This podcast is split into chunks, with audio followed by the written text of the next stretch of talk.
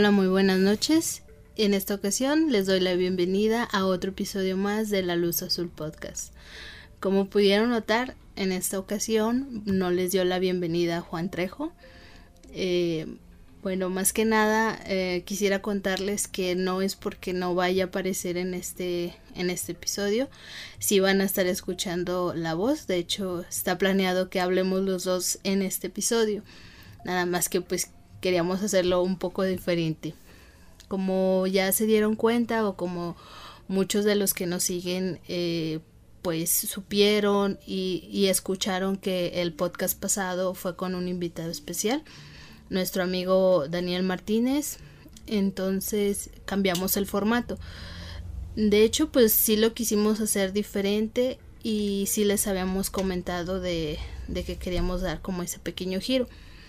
De hecho, nos sorprendió el, el, que nos haya comentado personas que son allegadas a nosotros, que les gustó el, ese formato, que les gustó el estilo que, que manejamos en, en el episodio pasado. Más que nada, pues quisiera darle las gracias por, por todos esos comentarios que hemos recibido, tanto por el episodio pasado, y por el apoyo que estamos recibiendo de, de personas. Entonces, pues más que nada, gracias.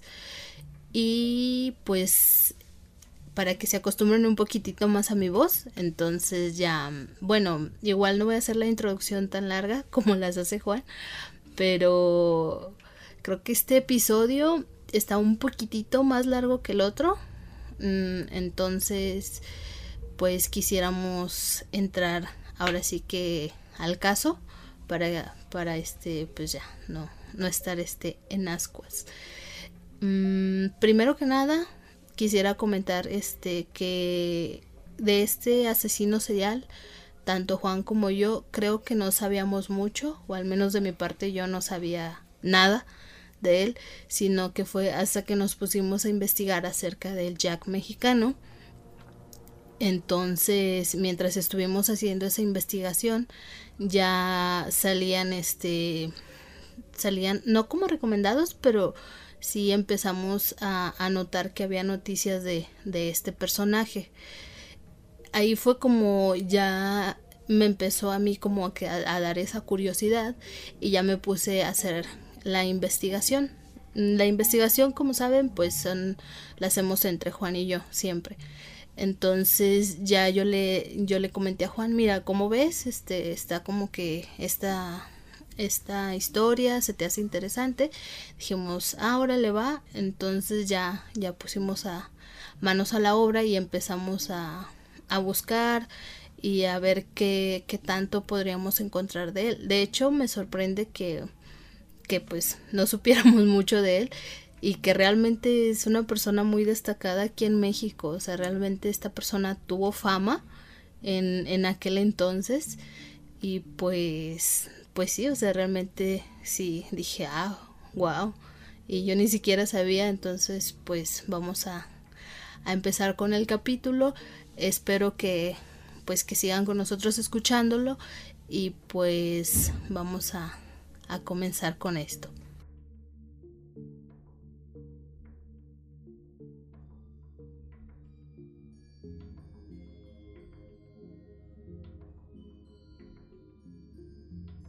El protagonista de esta historia es Gregorio Cárdenas Hernández, más conocido como el estrangulador de Tacuba, o como le decían sus conocidos, Goyo, quien nació en la Ciudad de México en el año 1915, aunque algunos artículos mencionan que nació en Córdoba, Veracruz.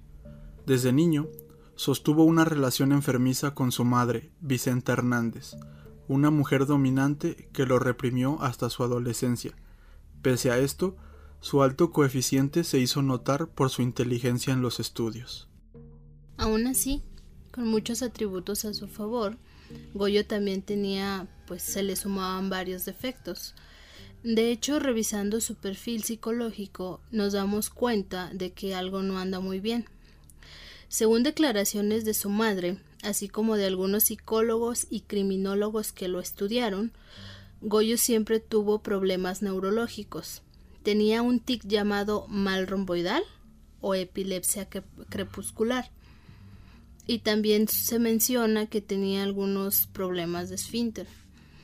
En cuanto a lo del mal romboidal y la epilepsia crepuscular, estuvimos investigando un poco, pero realmente eran términos médicos que no, no entendimos del todo.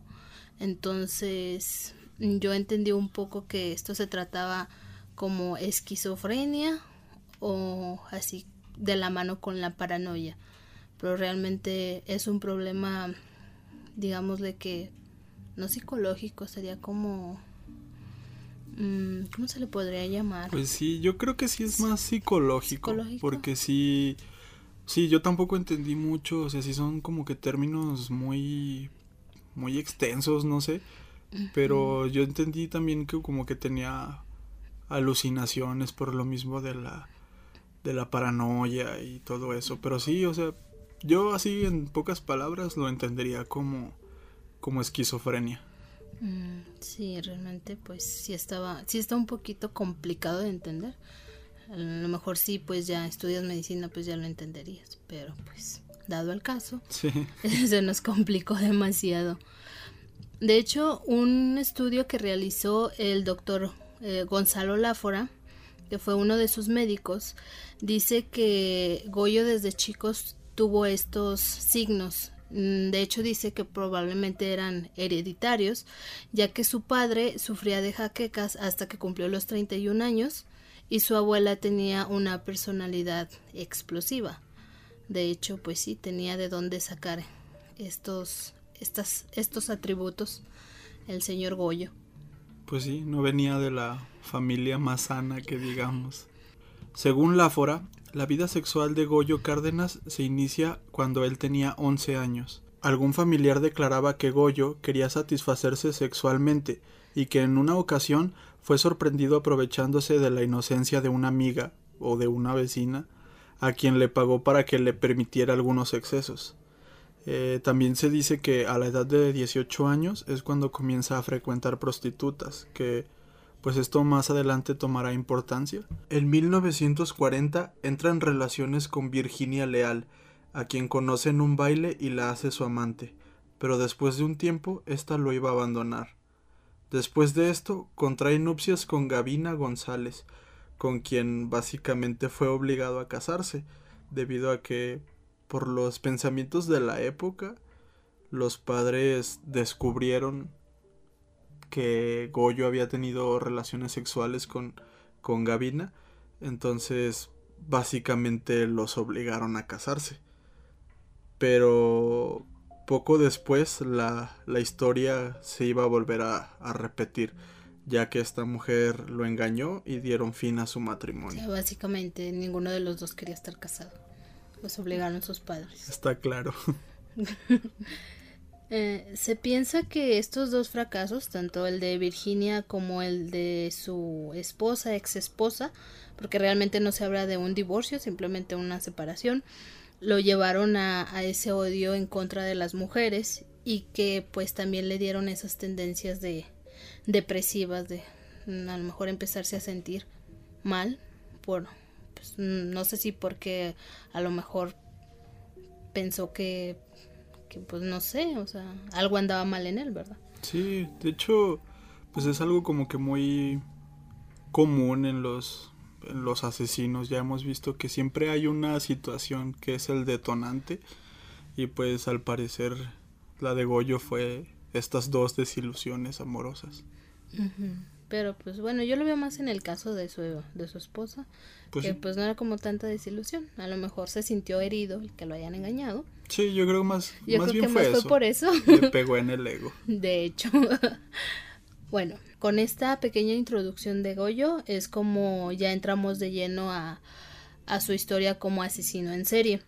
Eh, de hecho, pues Goyo, como se comentó al principio, tenía esa habilidad de resaltar porque era muy inteligente, sabía muchas cosas. Bueno, el hecho de que hubiera estudiado, estudió, perdón, eh, ciencias químicas en la Universidad Autónoma de, de México, en la UNAM, le llevó a que le otorgaran una beca en Pemex, una empresa muy famosa aquí en México, de mucho renombre, y se habla de que cuando fue becado él renunció a una, a una oferta que tuvo de estudiar en el extranjero porque quería quedarse al cuidado de su madre, que eso en varios artículos mencionan que los los vecinos le decían, ay, mira, Goyito, qué bonito se quedó con su mamá en vez de irse al extranjero, entrando en su historial de asesino en serie. Su primera víctima fue una prostituta de 16 años llamada María de los Ángeles González, alias Berta.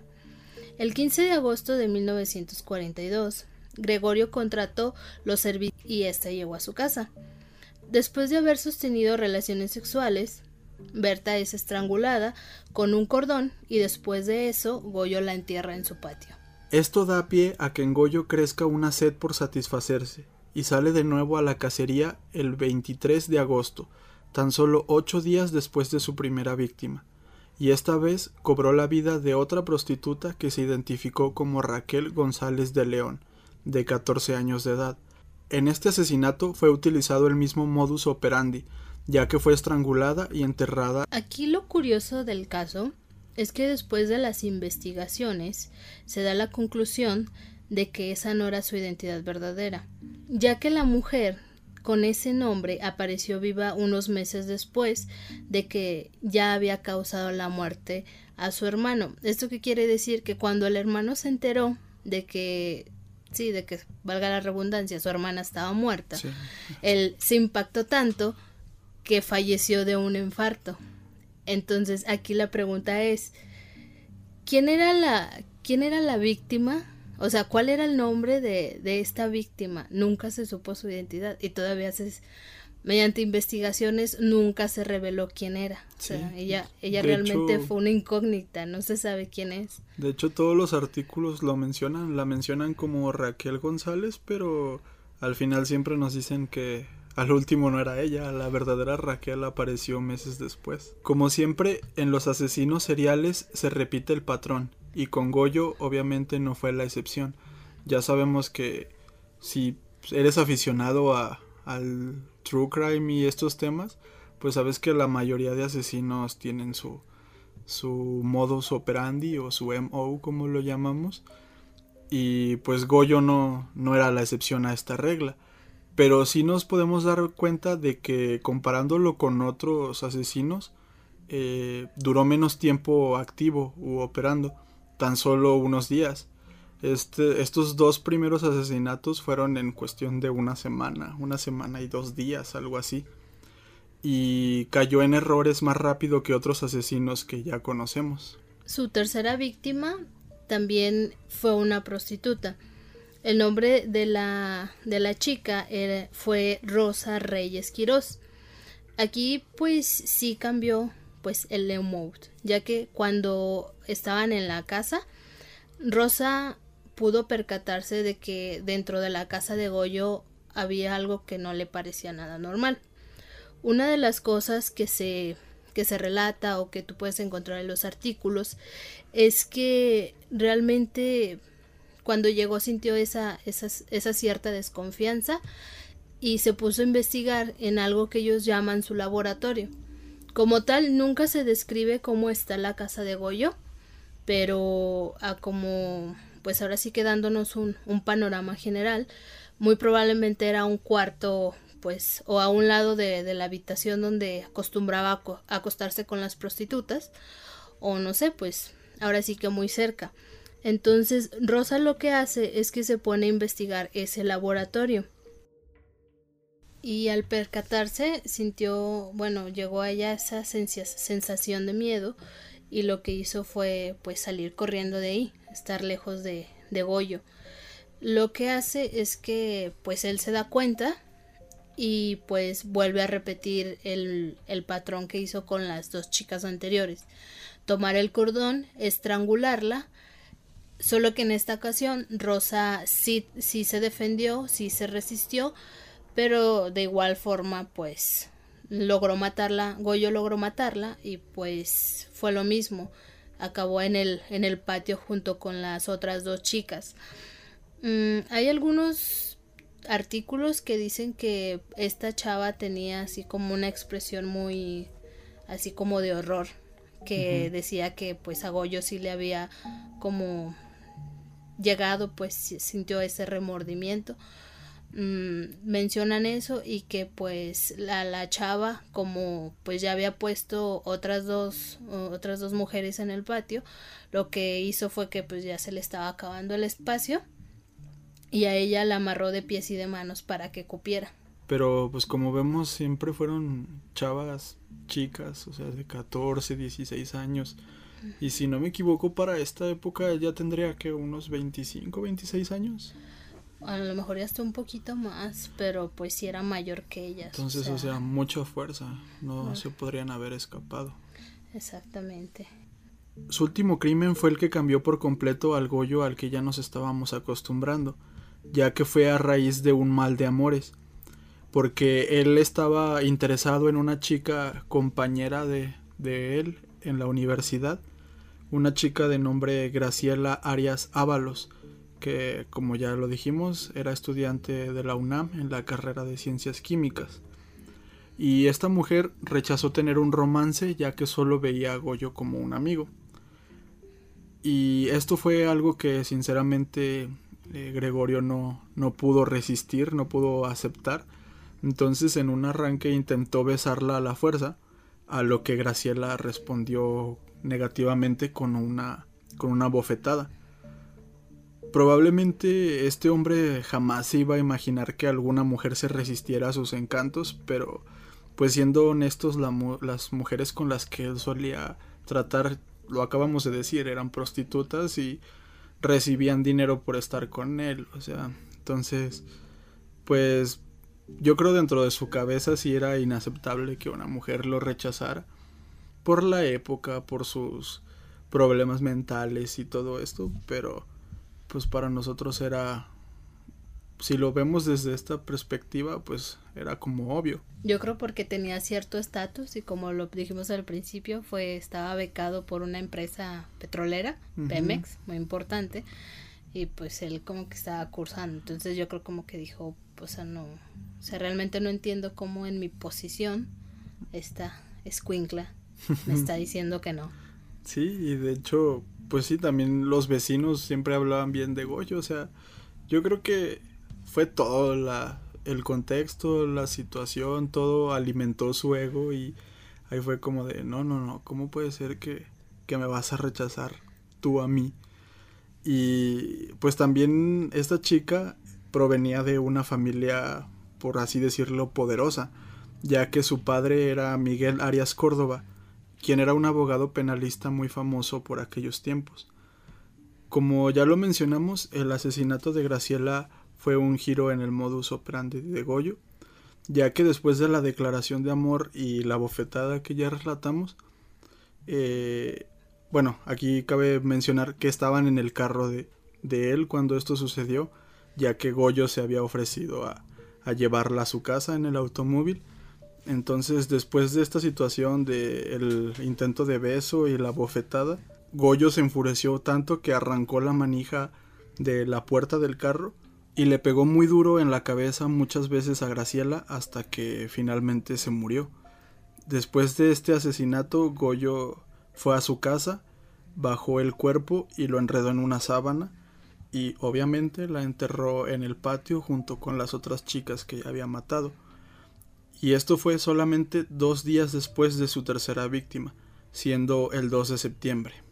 Cerrando el, el caso de los asesinatos y bueno, de estas cuatro mujeres como opinión propia, creo que Goyo hizo como, como su, su, su hipocresía o digamos que su cara más falsa que le pudo haber mostrado a toda la gente, ya que después de haber cometido todos estos, estos crímenes, era un homicida, sí, o sea, eso está súper claro.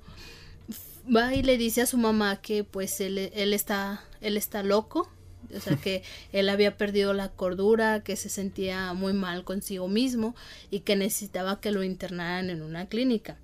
Eso fue el día 7 de septiembre, o sea, digamos que poquitos días después de, de la muerte de Graciela. O sea, básicamente era un manipulador de primera y ahora sí que en lo personal es lo que peor me cae de, de muchos asesinos, o sea, igual no es que los idolatremos o algo así, pero siempre como que estas historias en las que el asesino se excusa en algo, siempre como que me caen, me caen peor. Y en este caso él pues previniendo todo lo que iba a pasar, ay mami, estoy loco, enciérrame en una clínica. O sea, qué hipócrita y qué cobarde también, la verdad. Sí, sobre todo cobardía, porque a lo mejor o sea, pues era tan listo que ya sabía que pues si lo descubrían, o sea, era el peso de la ley sobre él. Digamos que pues también en esos tiempos la ley no era como que muy, digamos, muy estricta.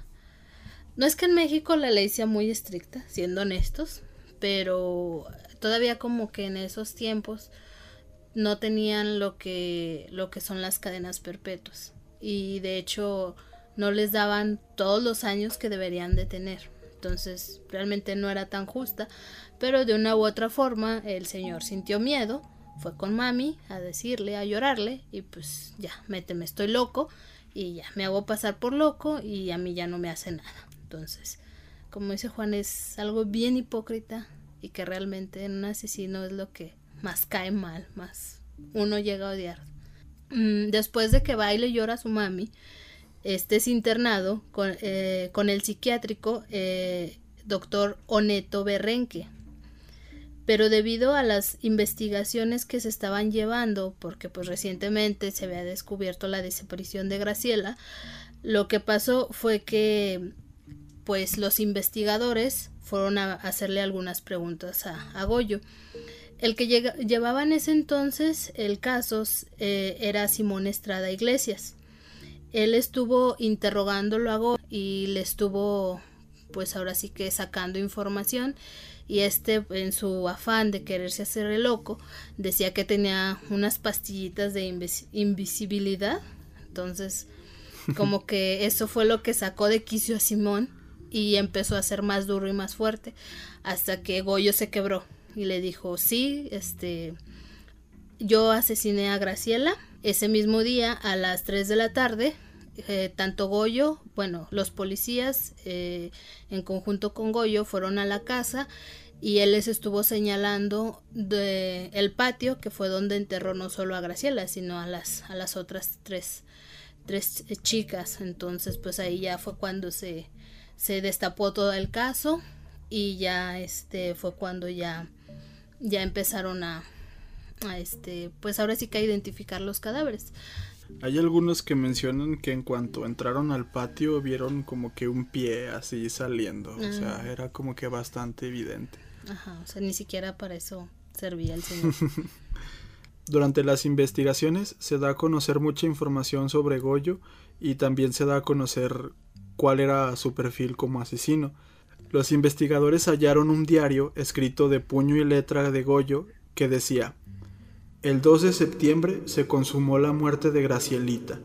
Yo tengo la culpa de ello, yo la maté. He tenido que echarme la responsabilidad que me corresponde, así como la de otras personas desconocidas para mí. Ocultaba los cadáveres de las víctimas porque en cada caso tenía la conciencia de haber cometido un delito. Así que pues muy loco no estaba, ¿verdad? El día 13 de septiembre se le dictó auto de formal prisión y fue recluido en el Palacio Negro de Lecumberri, en el pabellón para enfermos mentales. Sí, cómo no. Sin embargo, sus abogados consiguieron que Goyo fuera trasladado al manicomio general de la Castañeda, supuestamente para recibir tratamiento. Allí le dieron electrochoques y le inyectaron pentotal sódico para determinar si realmente estaba loco o si solo fingía. Durante su estancia en la Castañeda, se dice que empezó a tener varios privilegios e incluso sostenía romances con las enfermeras del hospital y se le daban permisos para salir al cine. Realmente este, este tipo sí que dicen es un todo un caso. mm, como vemos, realmente el tipo de una u otra forma llegaba a manipular, porque eso es lo que es, es un manipulador. Realmente, pues sí tenía problemas mentales, pero de una u otra forma todo lo, lo hacía a su favor. O sea, él está recluido aquí, pues voy a sacar un beneficio de esto. Me hago el loco y voy a, voy a sacar otro beneficio de eso. Inteligente sí era, o sea, utilizaba su inteligencia para manipular, pero pues tonto la verdad es que no, nunca lo fue. Sí, no, nunca lo fue. De hecho, pues ahora sí que era muy listo y movía todo a su antojo. O sea, realmente este...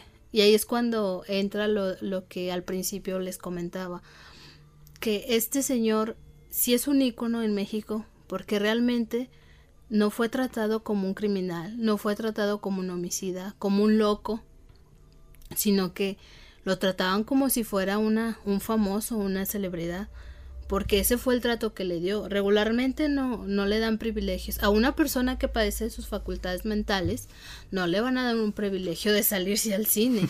Eso es obvio. O sea, y realmente cómo llegaba, o sea, qué ideas les metía a las enfermeras o al personal que estaba ahí para llegar a tener un romance. O si no un romance, a lo mejor, pues como acostumbraba a acostarse con ellas. El 25 de diciembre de 1947, cinco años que estuvo en, en, este, en la Castañeda, algunos artículos dicen que solo fueron dos años, pero como que se ve más, más este, más concreto el que fueron cinco años, su estancia ahí en, en la Castañeda. Dicen que después de estar ahí, Goyo se fugó con otro interno. Fueron a, al estado de Oaxaca y que después de, de haberlos capturado, eh, su argumento fue que no se había escapado, que él solamente se había tomado unas muy merecidas vacaciones y relajarse, o sea, Dios mío. O sea, estás encerrado. O sea, no estás. No estás ahí trabajando o algo así. O sea, estás encerrado porque cometiste crímenes y tienes el descaro de decir, ay, me fui de vacaciones. Oh, por Dios. Dios mío. Las autoridades decidieron que era mejor que su nuevo hogar fuera el Palacio Negro de Lecumberri. Una vez allí, Goyo memorizó el código penal, cursó la carrera de Derecho se convirtió en litigante, realizaba historietas dibujadas por él mismo donde contaba crímenes famosos e incluso escribió varios libros, entre ellos Manicomio General de la Castañeda, 1943 a 1947. Contrasta, no obstante, con la representación que ofrece en la serie de libros que redactó y publicó durante su presidio posterior. Tanto Celda 16 del año 1970 como Pabellón de Locos de 1973 y Adiós Lecumberri de 1979, todos escritos por Gregorio. En ellos tenían el claro propósito de dar un testimonio de lo que había padecido en la cárcel. Asimismo, en ellos intenta proclamarse como un individuo cuya conducta era no solamente aceptable, sino excepcional.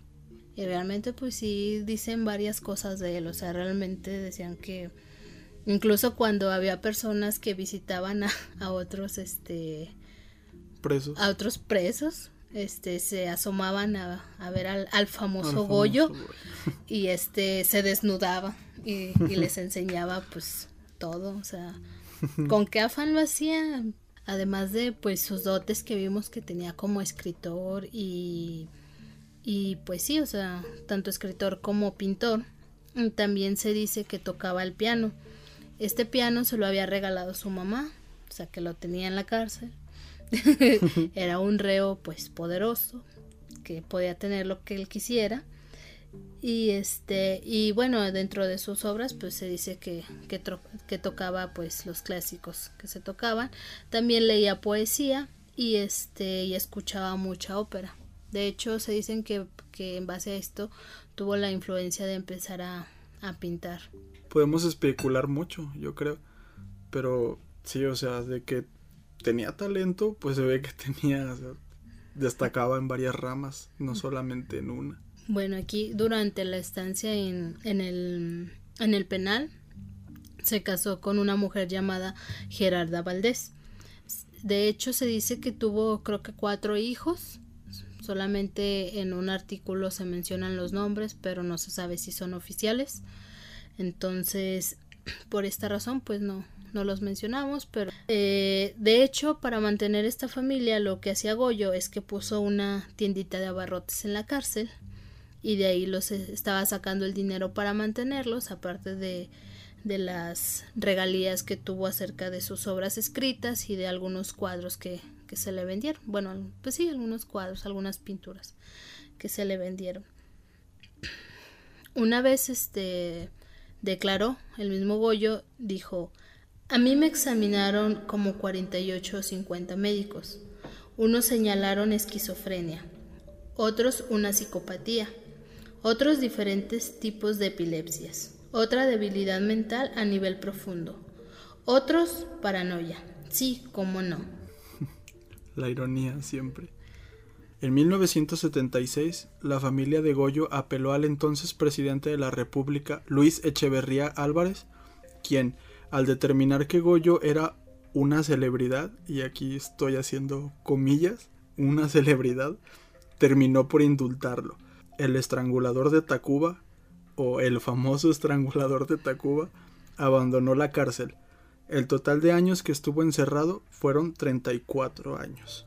Después de la prisión, como ya lo había prometido, se tituló como abogado, ya que mientras estaba en la cárcel en el Palacio Negro, se dice que devoró alrededor de 200 libros que eran llevados por su madre en las visitas que ésta le hacía. El caso de Gregorio Cárdenas la verdad es que es muy, muy destacado, ya que en aquel entonces, como ya mencionó Noemí, no se le dio el trato de, de un asesino, no se le trató como este criminal horrible que fue, sino que al contrario fue homenajeado y fue tratado como un caso de éxito, ya que cuando salió de la cárcel no se, no se registró que, que volviera a cometer algún acto criminal o alguna falta administrativa o algo así. O sea, simplemente en vez de ser tratado como un criminal que fue indultado, simplemente fue tratado como un caso de éxito, como alguien que se rehabilitó por completo. Después de, que Goyo o que Gregorio Cárdenas abandonara la, la cárcel, se le invitó a este a dar una, una conferencia por así decirlo. Eh, quien lo invitó fue Mario Moya Palencia en ese entonces era secretario de gobernación y lo invitó al Congreso de la Unión para asistir pues frente a la Cámara de Diputados y se dice que en esta invitación se, se le dio su homenaje muy merecido o sea realmente pues tú eres, como dijo, tú eres un caso de éxito, entonces vale la pena exponerte. Y pues realmente recibió aplausos de pues de todos los políticos que estaban e, en, ese entonces. Y a lo que se dice que pues fue el primer serial killer o asesino serial al que se le dieron los esos reconocimientos y dijeron que era, bueno, ahí mismo los, los diputados dijeron y lo calificaron como un gran ejemplo para los mexicanos y un claro caso de rehabilitación. Entonces, ahí volvemos a lo mismo. Este hombre sí que, pues sí, sí que la supo armar, ¿verdad? Y, o sea, fue él y también fue la época, o sea, yo leía un artículo en el que al final cerraba diciendo como que eh, la mayor de las idioteces mexicanas. O sea, en una Cámara de Diputados se aplaudió y se homenajeó a un asesino serial. Quien que hizo solamente pararse a hablar enfrente de toda esta bola de personas sobre su vida y, y vamos, eres, eres la celebridad. Aplausos, aplausos. No sé, o sea, parece parece sacado de un libro de una distopía o algo así, o sea, no sé. Sí, en la que en vez de hablarle a un este ¿cómo se puede decir? a un pintor o a un músico famoso, a una persona que haya destacado dentro de los deportes, no fue a este a este asesino, este Y dentro de los datos curiosos está que también se hizo una radionovela con la vida de, de Gregorio Cárdenas, de lo que se cuenta que pues mucha gente la escuchaba. Entonces tuvo alta audiencia. También se vendieron sus obras de arte, que como dijimos, pues también le dio por pintar. Eh, y pues realmente fueron bastante caras. Estuve buscando por algunas, pero pues realmente no las encontré. No sé si porque por la época o porque pues realmente a nadie le interesa, bueno, más bien a nadie le interesa mostrar como sus pinturas, sino más bien lo que él fue. Muy probablemente fue por eso. Sí, de hecho yo creo las personas que lo compraron, compraron por morbo, o sea, por decir, tengo esta pintura de, este del asesino famoso. Sí. Y de hecho, se, bueno, también se hizo una, una obra de teatro titulada El estrangulador de Tacuba. Eh, fue dirigida por Víctor Hugo Rascón. También se dice que mientras el rodaje de la obra estuvo presente el mismo Goyo para decirle al, al director que se estaba equivocando. O sea, básicamente le dijo, no, es que lo estás haciendo mal.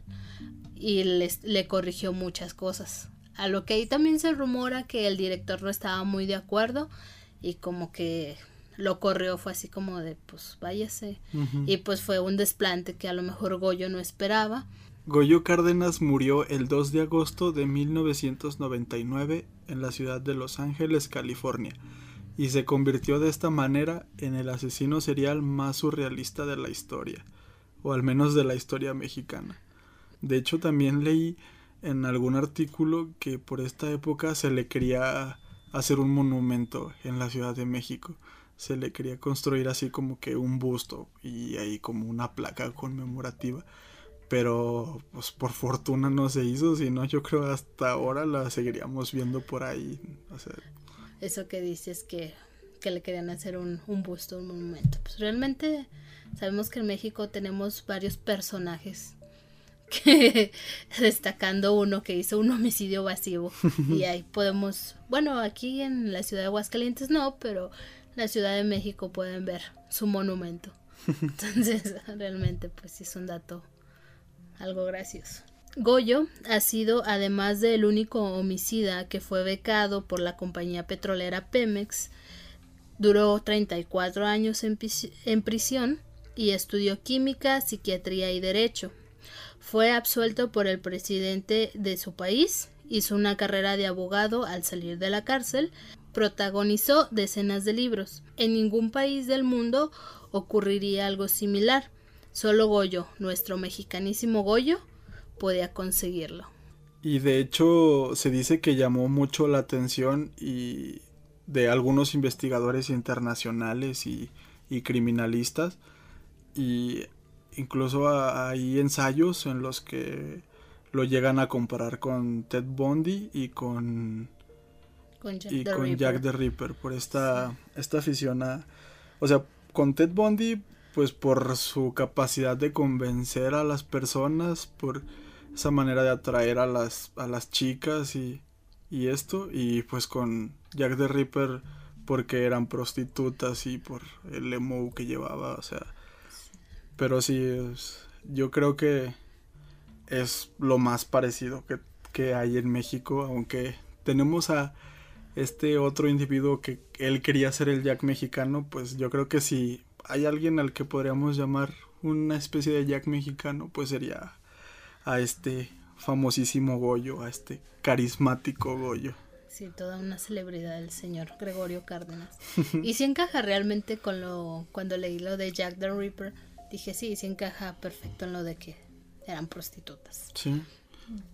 Muy probablemente como que el Jack mexicano se hubiera indignado. Pues él quería ser el Jack mexicano y, pues realmente le dieron más el perfil a Goyo que él. Y yo creo que y yo creo que Jack hubiera querido tener los focos que Goyo tenía, o sea, él hubiera querido no, este hombre se hubiera muerto de la emoción si una Cámara de Diputados lo alaba y lo aplaude por la persona que fue. Sí, hoy no, de hecho, es que realmente es muy es muy gracioso el caso, ¿no? Muy surrealista. sí, o sea, realmente no.